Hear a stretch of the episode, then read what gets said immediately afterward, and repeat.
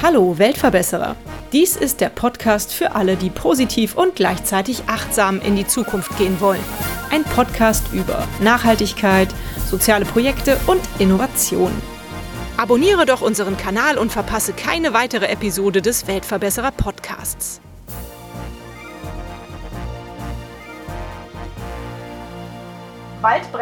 Haben im Jahr 2021 weltweit 1,76 Milliarden Tonnen Kohlenstoff freigesetzt. Das entspricht mehr als dem Doppelten der jährlichen CO2-Emissionen in Deutschland. Laut dem Europäischen Waldbrandbericht 2021 der EU-Kommission sind europaweit mehr als 5500 Quadratkilometer nur im Jahr 2021 abgebrannt. Eine Fläche mehr als doppelt so groß wie das Saarland. Das Unternehmen Dryad Networks mit Sitz in Berlin und Brandenburg hat die Produktion eines intelligenten Waldbrandsensors gestartet. Ich finde die Zahlen ganz schön erschreckend. Bei mir im Weltverbesserer Podcast zu Besuch ist Co-Founder Carsten Brinkschulte. Lieber Carsten, was kann denn euer Sensor tun, um diese Zahlen zu drücken?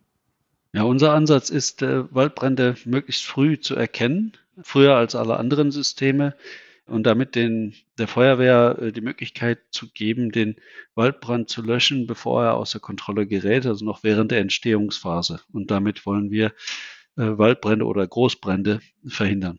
Mhm. Du bist einer der Gründer von Dryad. Wie seid ihr auf die Idee gekommen? Seid ihr selber Feuerwehrmänner oder wart ihr bei der Freiwilligen Feuerwehr? Wie seid ihr auf die Idee gekommen, sowas zu entwickeln? Nee, mit Feuer oder mit Wald habe ich eigentlich historisch gesehen äh, äh, in meinem Werdegang nicht so viel zu tun gehabt. Mein Hintergrund ist Telekommunikation. Ich habe da 25 Jahre im Bereich Telekom-Startups gemacht, mit Softwareunternehmen, die für die, diese Industrie Produkte entwickelt haben. Und in 2018 hatte ich mir ein anderes äh, vorhergehendes Startup verkauft und danach fällt man immer so ein bisschen in ein Loch und weiß nicht mehr, was man so tun soll, weil das Baby ist ja weg. Und da waren im 2018 wirklich für mich das erste Mal sichtbar Waldbrände äh, so stark auf der Agenda in, in den Medien. Und wir hatten auch die Fridays for Future Bewegung, die das ganze Thema Umweltschutz und Klimawandel stark projiziert hat. Meine Tochter ist dann auch mit auf die Straße gegangen. Es war dann für mich irgendwann so ein, so ein Klick-Event, wo ich dachte, ja, das ist eigentlich was, wo man sich wirklich engagieren sollte. Und ich kann eben nur Technologie. Und das, also dann nimmt man natürlich das, was man kann und versucht da was mitzumachen. Und daraus ist dann irgendwo Dryad entstanden. Naja, nur Technologie ist schön gesagt. Ich finde, ihr habt da was ganz Hervorragendes auf den Markt gebracht. Eben hast du mir kurz schon im Vorgespräch erklärt, woher euer Name rührt. Vielleicht kannst du das nochmal sagen. Das fand ich super interessant. Dryad ist ja nicht Englisch, sondern rührt aus dem Griechischen, richtig? Ja, ursprünglich, ja, im Deutschen würde man sagen die Triaden. Mhm. Das Unternehmen nennt sich halt Dryad, weil es international ist und es geht auf die griechische Mythologie zurück, wo die Triaden ähm, Nymphen, also Waldgeister sind, die in Symbiose mit den Bäumen leben und sterben auch, wenn es den Baum nicht so gut geht. Und wir sind eben auch so Triaden, die in Symbiose mit den Bäumen leben und diese eben beschützen wollen mit unseren Sensoren. Schön toller Name, habt ihr euch äh, super überlegt. Wie funktioniert denn euer Waldbranderkennungssystem? Nimm uns mal ein bisschen mehr mit so in, in die Praxis. Also ich stelle mir jetzt vor, das ist eine kleine Kiste, die irgendwo an einen Baum geschraubt wird und dann? Ja, es ist so ein Handteller großes Ding, was ähm, mit einer Solarzelle betrieben wird und in etwa drei Meter Höhe mit einem Holznagel an dem Baumstamm befestigt wird und dort riecht. Das ist sowas wie eine elektronische Nase, kannst du dir vorstellen. Also nicht nach Flammen, sondern der riecht nach den Gerüchen, die dann eben auftreten, wenn es brennt. Und das ist ja ziemlich markant.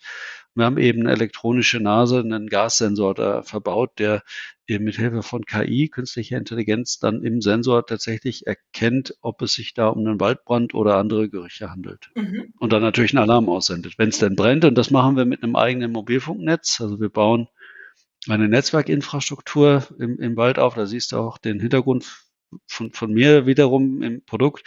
Wir bauen ein, ein großflächiges Mesh-Netzwerk, solarbetrieben im Wald auf, weil wir uns auf die Telekom im Wald nicht verlassen können und ermöglichen den Sensoren sozusagen digitale Kommunikation im Wald mhm. und dann die Verbindung zu der Feuerwehr mit den Alarmen natürlich. Mhm.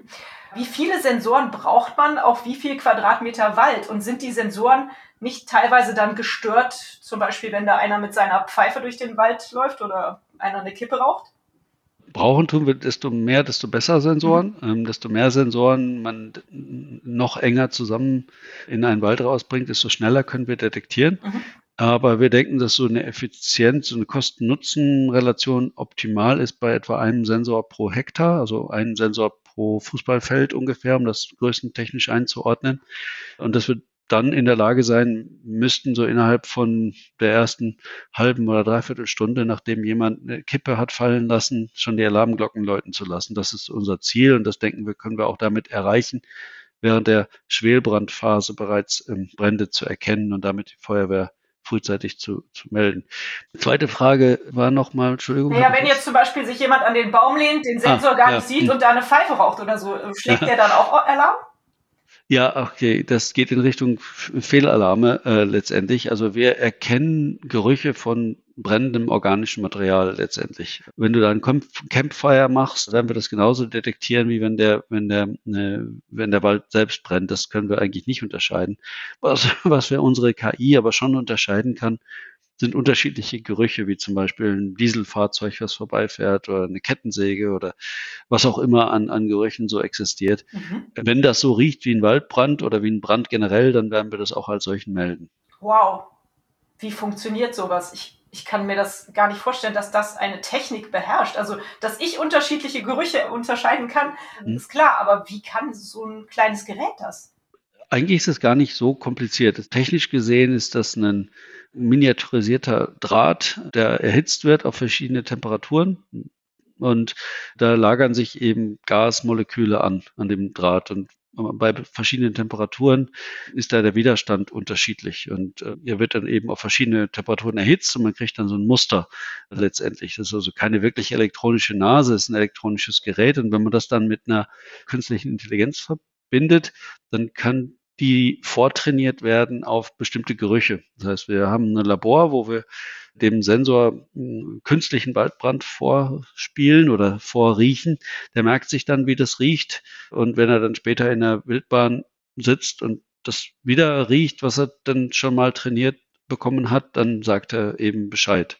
Also ist relativ einfach eigentlich zu erklären und jetzt auch so kompliziert nicht. Was Interessante daran ist, ist, ist, ist, dass da eben KI zum Einsatz kommt und ohne die wäre das auch tatsächlich nicht, nicht machbar. Also man muss schon mehr als irgendeinen Schwellenwert sehen, der da überschritten wird. Da werden tatsächlich Muster erkannt. Mhm. Ja, es gibt ja so viele Leute, die Angst vor KI haben. Dabei kann es so viel Gutes auslösen. Toll.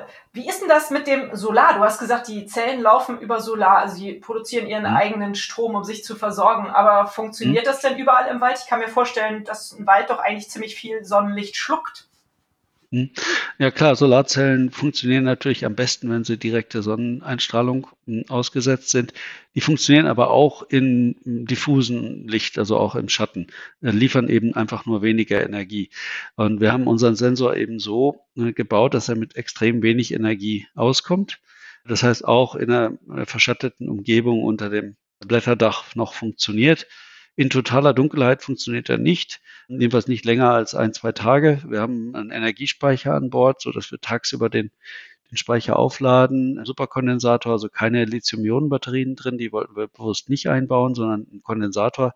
Wir speichern die Energien, so dass wir genug hm, haben, um durch die Nacht durchzuriechen, sozusagen. Aber es reicht dann eben für ein oder zwei Nächte. Mhm. Nun hast du gesagt, 2018 war das, wo du dir Triad überlegt hast oder angefangen hast zu gründen. Auf welchem Level steht ihr denn jetzt? Wie weit seid ihr und wie viele von euren Sensoren habt ihr eventuell schon verkauft? Ja, zunächst mal möchte ich sagen, es ist nicht nur meine Idee. Wir haben ein, ein Team von, von sechs Mitgründern, mhm. die alle Bereiche unter dem abdecken, Technologie, Wissenschaft, ähm, Softwareentwicklung, Hardwareentwicklung, Vertrieb und, und so weiter. Wo stehen wir jetzt? Wir haben äh, mittlerweile zwei Finanzierungsrunden realisiert mit Venture Capital ganz gut ausgestattet, sind mittlerweile 38 Mitarbeiter und haben im äh, Ende letzten Jahres die ersten 10.000 Sensoren produziert und auch gleich verkauft. Cool. Ja, zum Großteil in die USA, mehrere Installationen dort, aber auch in Südeuropa, Griechenland, Spanien zum Beispiel sind so Hotspots und Portugal. Aber auch in Deutschland haben wir drei ins kleinere Installationen noch. Und dieses Jahr wollen wir stark skalieren. Wir produzieren gerade jetzt weitere 20.000 Sensoren und planen bis zu 210.000 noch im zweiten Halbjahr des Jahres zu produzieren. Also gehen wirklich in die, in die Massenproduktion, weil unser System funktioniert nur, wenn wir, wenn wir ganz, ganz viele von den Sensoren überall installieren. Mhm. Wie viel kostet denn ein einzelner Sensor? Also wie viel Geld müssen Leute in die Hand nehmen, um ihren Wald zu schützen, sozusagen? Also derzeit bieten wir einen Sensor für ähm, 48 Euro an. Das ist der Endverbraucherpreis, also den jetzt eine Kommune beispielsweise bezahlen müsste oder ein Stromtrassenbetreiber oder ein Forstbesitzer kauft, um sein, sein, seinen Wald eben zu beschützen.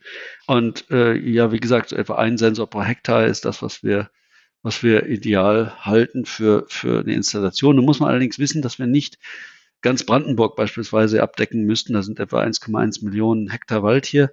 Das bedeutet jetzt nicht, dass wir eine Million Sensoren brauchen, um ganz Brandenburg zu schützen, sondern wir fokussieren die Installation auf die Gebiete, wo Menschen Zugang haben. Hm. Der Hintergrund ist der, dass 85 Prozent aller Waldbrände durch Menschen verursacht werden. Das heißt, wir brauchen nicht den Bären dabei zu ertappen, wie ein Waldbrand liegt, weil das macht er nämlich nicht, sondern wir brauchen uns nur darauf zu konzentrieren, wo Menschen sind, die dumme Dinge tun oder wo Unfälle passieren oder Brandstiftung äh, geschieht. das ist natürlich nur dort, wo Menschen sind. Mhm. Ja, logisch, auf jeden Fall. Wenn man jetzt ein so ein Sensorsystem bei euch gekauft hat, also mehrere Sensoren, die an dem Wald, an den Bäumen befestigt, Wovon muss man ausgehen? Muss man die regelmäßig warten? Muss man die putzen? Ja. Sind die wetterfest? Was muss man tun, damit das System längere Zeit funktioniert? Also wir haben es so konzipiert, dass man die nicht warten muss mhm. und auch keine Batterien tauschen muss. Wir haben ja gar keine Batterien im, im Sensor, sondern nur unsere Solarzelle. Putzen sollte man so eigentlich auch nicht müssen. Das wäre, glaube ich, ziemlich aufwendig, das bei Tausenden von Sensoren zu machen. Wir haben es ausgelegt, das äh, System, auch wetterfest, wasserdicht ist die Elektronik geschützt, so dass es äh, bis zu zehn Jahren äh, wartungsfrei im, im Wald betrieben werden kann ohne dass man je wieder äh, die Sensoren nochmal anfassen muss. Mhm. Und äh, Wartung machen wir eigentlich über die Software, äh, über Funk. Das heißt also vom Büro aus in, bei Dryad, man muss jetzt da nicht zu den Geräten hin, um da Software zu aktualisieren oder zu ändern. Ach cool. Und ihr könnt wahrscheinlich auch, wenn ihr so intelligent vernetzt seid, seid, genau sehen, welche Sensoren funktionieren oder wenn mal einer ausfallen sollte, oder? Na klar. Ja, toll. Was ist, wenn es tatsächlich mal einen Brand geben sollte? Verbrennen die Dinger? wenn es einen Brand gibt, die sind jetzt nicht feuerfest. Das ist äh, Konsumerelektronik-Qualität, äh, die sind aus Plastik, auch nicht biologisch abbaubar. Man muss sie nach zehn Jahren wieder abbauen und recyceln. Aber klar, wenn es brennt, verbrennt der Sensor. Aber das ist dann das kleinste Problem, glaube ich. Ja, ja, das sehe ich auch so. Wo produziert ihr denn eure Sensoren? Du hast gerade gesagt, es ist halt leider Plastik, äh, was jetzt nicht äh, nachhaltig ist. Aber hm. ich weiß, ihr produziert in Europa, oder? In Deutschland. Also es kommt nicht aus China, wie man vielleicht denken würde. Es gibt auch Elektronik, die hierzulande produziert wird. In Kadolsburg in der Nähe von Nürnberg werden die Geräte produziert. Mhm. Habt ihr da Partner, mit denen ihr zusammenarbeitet oder ist das alles euer eigenes Ding? Nein, wir sind kein äh, Elektronikhersteller. Wir, sind, wir entwickeln die Elektronik und die Software, die darin läuft, aber die eigentliche Herstellung, die haben wir einer Partnerfirma übertragen. Mhm ist dieses Waldbranderkennungssystem, ich glaube, es heißt Silvernet, ne? Genau, wir nennen es Silvernet, kommt aus dem lateinischen Silver für Wald und Net für Netzwerk, also das Netzwerk für den Wald. Ist das euer einziges Produkt, was ihr anbietet? Ja, derzeit ist es so, dass wir eben die Netzwerkinfrastruktur, also das Silvernet anbieten und den, den Waldbrandsensor, der da drin betrieben werden kann. Wir planen aber natürlich auch noch weitere Produkte in der Zukunft auf den Markt zu bringen. Es geht bei uns ja immer um den Schutz des Waldes und den, den wollen wir eben auch noch nicht nur vor Waldbrand schützen, sondern auch begleiten in der äh, Wiederaufforstung. Ähm, da geht es darum, beispielsweise Bodenfeuchte zu messen, Wachstumsmessung von Bäumen durchzuführen oder Wasserdurchfluss im Stamm zu messen. Oder weitere Ideen, die wir noch gerne umsetzen würden, wären zum Beispiel Kettensägen zu erkennen, um illegales Abholzen zu verhindern. Wow. Und man kann im Wald ziemlich viel machen, wenn man mal eine Netzwerkinfrastruktur hat, die es normalerweise ja nicht gibt. Und die machen wir halt mit Silvernet. Und wenn man mal IoT den Wald hat, dann kann man viele Dinge tun, um den Wald zu beschützen und ihm zu helfen. Und das ist das, was wir machen wollen mit Riot. Super, toll. Wie ist denn das Feedback auf eure Idee und wie habt ihr es überhaupt geschafft, als kleines Startup aus Deutschland die kalifornischen Wälder sozusagen zu erreichen, so schnell? Ja, wir haben tatsächlich was, was bisher noch kein anderer hat. Also die, es gibt bisher Kamerasysteme und Satelliten und auch Drohnen, die natürlich auch eingesetzt werden und auch gut funktionieren, um Waldbrände zu erkennen oder zu überwachen. Aber so ein solarbetriebener Gassensor mit einem eigenen Netzwerk, den, den hat es bisher noch nicht gegeben. Und unser Ansatz ist eben der schnellste. Ja, wir sind schneller als Kameras, wir sind schneller als Satelliten, direkter dran als Drohnen. Und das ist ein einzigartiger Ansatz, den wir verfolgen. Das hat tatsächlich auch ganz gut schon für Interesse gesorgt, auch bei zum Beispiel bei Cal Fire, das ist die kalifornische Feuerwehr letztendlich, die für den gesamten Staat dort zuständig ist. Die machen jetzt diesen Monat den ersten Testinstallation mit 400 Sensoren und hoffen mal, dass das gut funktioniert. Dann werden wir hoffentlich mal ganz Kalifornien beschützen. Das wäre schön. Und Australien gleich noch dazu und Brandenburg und überhaupt.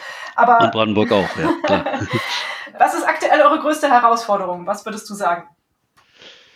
Ja, also Wachstum war, ist, ist auch nach wie vor eine Herausforderung. Also wir sind jetzt innerhalb der letzten anderthalb Jahre von den ersten Gründungsmitgliedern von sechs, sieben Leuten jetzt auf 38 gewachsen. Das ist schon eine ziemlich rasante Entwicklung und das Team zusammenzuhalten, zusammen hm, zu arbeiten und auszurichten, ist nicht ganz einfach. Und gleichzeitig haben wir das Problem, dass wir wahnsinnig viele Anfragen haben. Also mehr als wir handeln können. Was sich erstmal nach einem Qualitätsproblem anhört, ist es aber nicht, wenn man tatsächlich nicht liefern kann und Kunden dann unzufrieden werden. Also wir, wir haben, wir stecken in der Skalierung, sowohl vom Personal als auch im Vertrieb und in einem, so ein Unternehmen relativ schnell, so schnell aufzubauen. Das ist, das ist schon eine Herausforderung. Das glaube ich. Habt ihr so eine Art Leitbild, dem ihr folgt? Ja, wir nennen uns Impact for Profit. Also wir haben als äh, primäres Unternehmensziel Umweltschutz und machen nur Produkte oder Projekte, die einen ganz klaren Impact eben haben, messbaren und einen signifikanten. Aber es müssen eben auch profitable Projekte sein. Also wir würden jetzt nichts machen, was nur rein karitativ ist, sondern suchen tatsächlich Lösungen und Produkte und Märkte, wo wir eben auch viel Umsatz und Gewinn machen können, weil wir denken, dann können wir schneller skalieren und eigentlich auch mehr Impact haben, letztendlich, was ja das Hauptunternehmensziel ist. Also für uns muss es immer die Kombination aus Impact und Profit geben. Mhm. Finde ich super. Ich frage meine Interviewgäste immer nach einer besonders schönen Erinnerung, die sie mit ihrer Idee und ihrem, ihrer Firma ähm, verbinden. Eine besonders eindrucksvolle, besonders verrückte Erinnerung. Kannst du uns eine Geschichte erzählen? Wir sind ja noch recht frisch und äh, das System ist ja noch erst im, im, Aufbau, in den ersten kleinen Installationen und ich werde immer gefragt, habt ihr denn schon einen Waldbrand erkannt? Äh, na, wenn man 10.000 Sensoren mal verteilt, hat man noch nicht die Chance, wirklich große Waldbrände zu erkennen. Dafür brauchen wir schon große Mengen. Aber wir haben schon mal einen erkannt. Und zwar waren wir in der Nähe von Nürnberg, wurde ein Brandversuch durchgeführt von einer Universität, wo ein bewussten Waldbrand gelegt wurde. Natürlich dann auch hinterher wieder gelöscht wurde, weil es eben ein Versuch war. Die Feuerwehr hat äh, da 18.000 Liter Wasser äh, verschüttet, um das Ganze wieder zu löschen, den, den Brand, den sie da gelegt haben. Und wir haben natürlich die Gelegenheit gehabt, unsere Sensoren vorher dort zu installieren, weil wir wussten, wo es denn passiert und den auch brav detektiert. Und am nächsten Tag kriegte ich dann aber wieder Alarmmeldungen auf meinem Telefon, dass es brennt. Ja, und, natürlich habe ich gedacht, oh Gott, das ist bestimmt eine Fehlfunktion von, von unserem Produkt, ein Fehlalarm. Und dann haben wir dann angerufen, aber nee, es war kein Fehlalarm, es hat tatsächlich wieder angefangen zu brennen, weil ein Glutnest nicht ordentlich gelöscht wurde. Und da haben wir tatsächlich den ersten Waldbrand erkannt. Unverhindert. Strike, hm. sehr gut. Hervorragend. Du wirkst auf mich so, als ob dich die Aufgabe sehr erfüllt, auch wenn du sagst, es ist natürlich ein bisschen unbefriedigend, wenn der Wachstum so schnell geht und man nicht hinterherkommt mit der Produktion der Sensoren. Aber ich glaube, du hast dir da eine Aufgabe geschaffen, die dir mit der Sinnhaftigkeit, die dich glücklich macht, oder? Äh, glücklich weiß ich jetzt nicht, aber es ist schon äh, erfüllend, sage ich mal. Also ja. es ist etwas anderes als ein Unternehmen zu machen, rein, das nur auf Profit und Wachstum ausgelegt ist, wenn man jetzt auch tatsächlich ein sinnvolles Ziel hat. Ähm, und das, das ist bei Riot schon so. Und das, das befriedigt und äh, ob es glücklich macht, weiß ich jetzt noch nicht, aber es ist, ist auf jeden Fall eine ganz andere Geschichte, als nur dem Geld hinterherzulaufen. Mhm. Was sagt deine Tochter, die Fridays for Future Gängerin? Die ist stolz, oder? Ich glaube schon, dass sie stolz ist, ja. Und ich habe noch eine, eine, kleine Tochter, die noch nicht auf Fridays for Future war, aber schon auch Werbebilder gemalt hat für Dryad. Und ja, doch, ich glaube, die finden das alle ganz gut. Also ich wäre auch sehr stolz. Ganz toll. Wie kann man euch denn helfen, wenn man euer Projekt toll findet? Wenn man sagt, super Idee, super Aktion, wir wollen, dass Dryad durchstartet. Was kann man tun, um euch zu helfen? Sichtbarkeit ist für uns wichtig, weil einerseits ist es schon so, dass wir sehr viel Interesse haben, aber wir wollen halt noch mehr Interesse haben an, an unserem Produkt und wollen eigentlich, dass das System möglichst flächendeckend überall eingesetzt wird. Also wenn, wenn man da einen Einfluss drauf hat auf äh, Kommunen oder ähm, an anderer e kommunaler oder anderer Ebene, dieses Projekt äh, vorzustellen oder einzuführen, dann ist das natürlich schon ein starkes Interesse für uns. Super. Und dann findet man auch den Kontakt zu euch im Internet oder muss man nicht lang suchen, oder? Nee, www.dryad.net. Alles klar. Und auf allen Social Media Plattformen wahrscheinlich, die man sich so denken kann. Genau.